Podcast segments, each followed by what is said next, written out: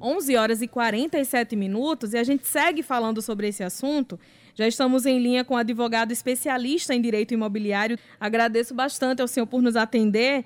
É, conta pra gente. Muitas, a gente, a, essa matéria foi feita porque recebemos de muitas pessoas que pediram a suspensão é, a informação de que o saldo devedor, que era um valor X, estava X mais alguma coisa. E a partir daí ficou aquela dúvida, mas por que aumentar o saldo devedor se era para ficar suspenso? Como é que fica tudo isso? E quem se sente de alguma forma prejudicado por isso, tem o que fazer, doutor Daniel? Bom, cumprimentando a todos do Fala Paraíba, eh, todos os ouvintes, cumprimentando vocês, né, Patrônio, Brasinha. Vejam bem, eh, a suspensão da cobrança dos financiamentos ensejou a suspensão da exigibilidade das parcelas. Então, as parcelas tiveram um prazo de carência e, a partir disso, elas não foram mais exigidas. Mas a suspensão, ela não é uma renegociação, ela é uma prorrogação. Então, o débito não deixou de existir e ficou para depois. E aí, esse valor que foi postergado para o momento futuro, ele sofre a incidência de juros. Então, essa é a primeira premissa que a gente tem que explicar aos ouvintes, esclarecer e deixar bem claro isso que não houve a suspensão de juros, que colocou para depois. E aí, isso é importante porque essas pausas, quanto, mais, quanto maior ela seja, se você fizer uma pausa de 180 dias, você vai ter, inevitavelmente, um aumento do seu saldo devedor, porque esses juros vão ser cobrados. Os bancos não flexibilizaram isso. Mas esse, essa informação constava para as pessoas que pediram? Tinha alguma, algum local no aplicativo ou no site da Caixa avisando? Esse é um problema muito sério. Quando os bancos começaram a fazer ampla publicidade dessa possibilidade dessa suspensão, não ficou tão claro essa questão. Eles não deixaram tão explícito e por isso que muitos consumidores, que muitos deles não têm aí o, o cuidado de procurar saber as entrelinhas dessa facilidade que foi oferecida, muitos deles entenderam dessa forma, entenderam que não iria haver a cobrança de juros. No entanto, o, a partir disso, houveram institutos relacionados ao direito do consumidor que começaram a empreender medidas, inclusive houve um Instituto de Defesa Coletiva que entrou com ação civil pública contra os bancos e conseguiu eliminar para que as instituições financeiras, os bancos, fossem obrigados a melhorar a sua publicidade, que eles pudessem realizar uma reestruturação da mídia para informar os consumidores isso, porque isso realmente não estava tão claro quanto deveria ter sido. Ô, doutor Daniel, bom dia. Em relação a, a aluguel, em relação a é, é, compra de apartamento, nesse período de pandemia, muitas pessoas é, não tiveram de forma alguma como pagar aluguel, pagar um apartamento. É, algumas pessoas tiveram salários reduzidos, outras perderam completamente os salários. É, como é que faz a negociação especificamente de aluguel, por exemplo? Eu conheço algumas pessoas que é, entraram em acordo com os proprietários e houve redução, outros não concordaram em reduzir. Como é que fica essa questão, ou como é que está essa questão de aluguel, por exemplo? Petróleo, isso é um tema que ainda é polêmico, porque nós temos decisões conflitantes. Temos, de um lado, decisões que reconhecem que, durante o momento da pandemia, houve uma influência direta na economia e que, por sua vez, pessoas que não têm salário fixo não ganham a mesma coisa e não teriam condição de arcar com as suas obrigações contratuais. Então, nesses casos, tem decisões que determinam a redução do valor dos aluguéis. Especificamente, e ainda mais, quando, quando são locações de natureza comercial. Quando são locações de natureza residencial, geralmente não houve aí essa possibilidade de redução. A maioria dos entendimentos são pela, pela manutenção das obrigações contratuais, porque, por outro lado, muitas vezes o aluguel é uma renda também do locador. Né?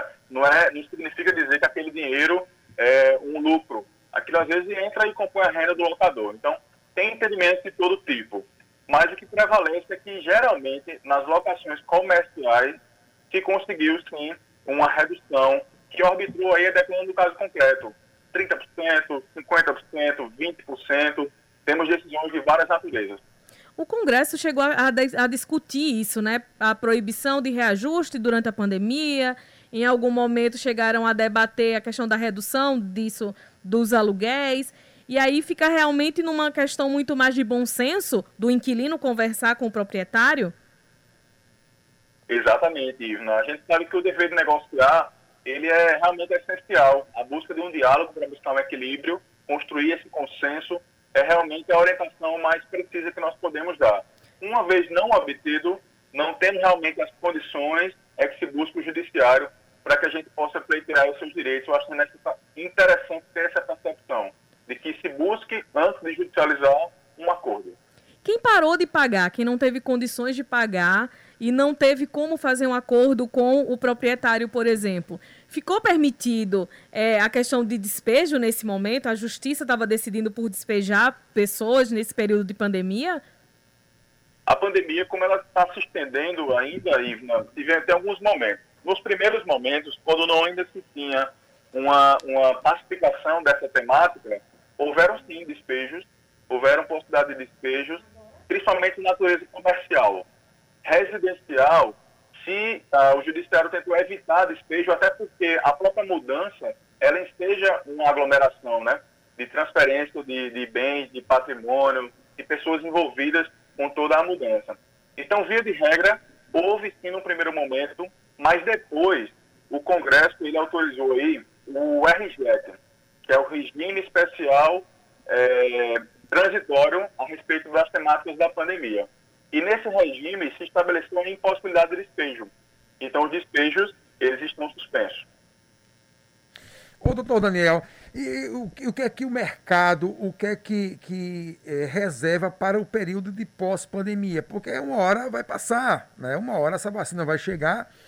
E o que é que o senhor planeja, o que é que o senhor, melhor dizendo, o que é que o senhor vê, é, pensa para o futuro do mercado? Petrono, eu como advogado que estou na área do direito imobiliário, a gente tem uma militância aí que acompanha os direitos dos consumidores, das construtoras, de imobiliárias, e o que a gente tem visto nos últimos 60 dias é um grande reaquecimento do mercado imobiliário. Nós temos percebido isso muito, muito abertamente, é um comentário geral dentro do mercado, onde que nesse cenário, a partir de agora, nesse segundo semestre, e a tendência aí para o próximo ano, com um cenário de baixa de juros, é, muita coisa está mudando. A gente só espera que as pessoas que realmente foram atingidas diretamente pela crise econômica, pela pandemia econômica, que elas possam se reerguer. Mas nós temos percebido aí uma acomodação do mercado em relação a essa situação e uma expectativa de um futuro bem mais promissor com esse término de ano e o início de 2021. O senhor falou em relação a juros e muita gente que comprou apartamentos financiados há bastante tempo, é, pode acaba entrando, né, principalmente quando em relação a financiamentos com bancos públicos, entra na justiça posteriormente para questionar os juros, mesmo tendo concordado com eles na hora de, de assinar o contrato do financiamento. É possível fazer isso? Acaba sendo uma quebra desse contrato, entrar na justiça depois? Bom, Ivna, isso não é uma quebra de contrato. O direito do acesso à justiça ele é permitido a todos.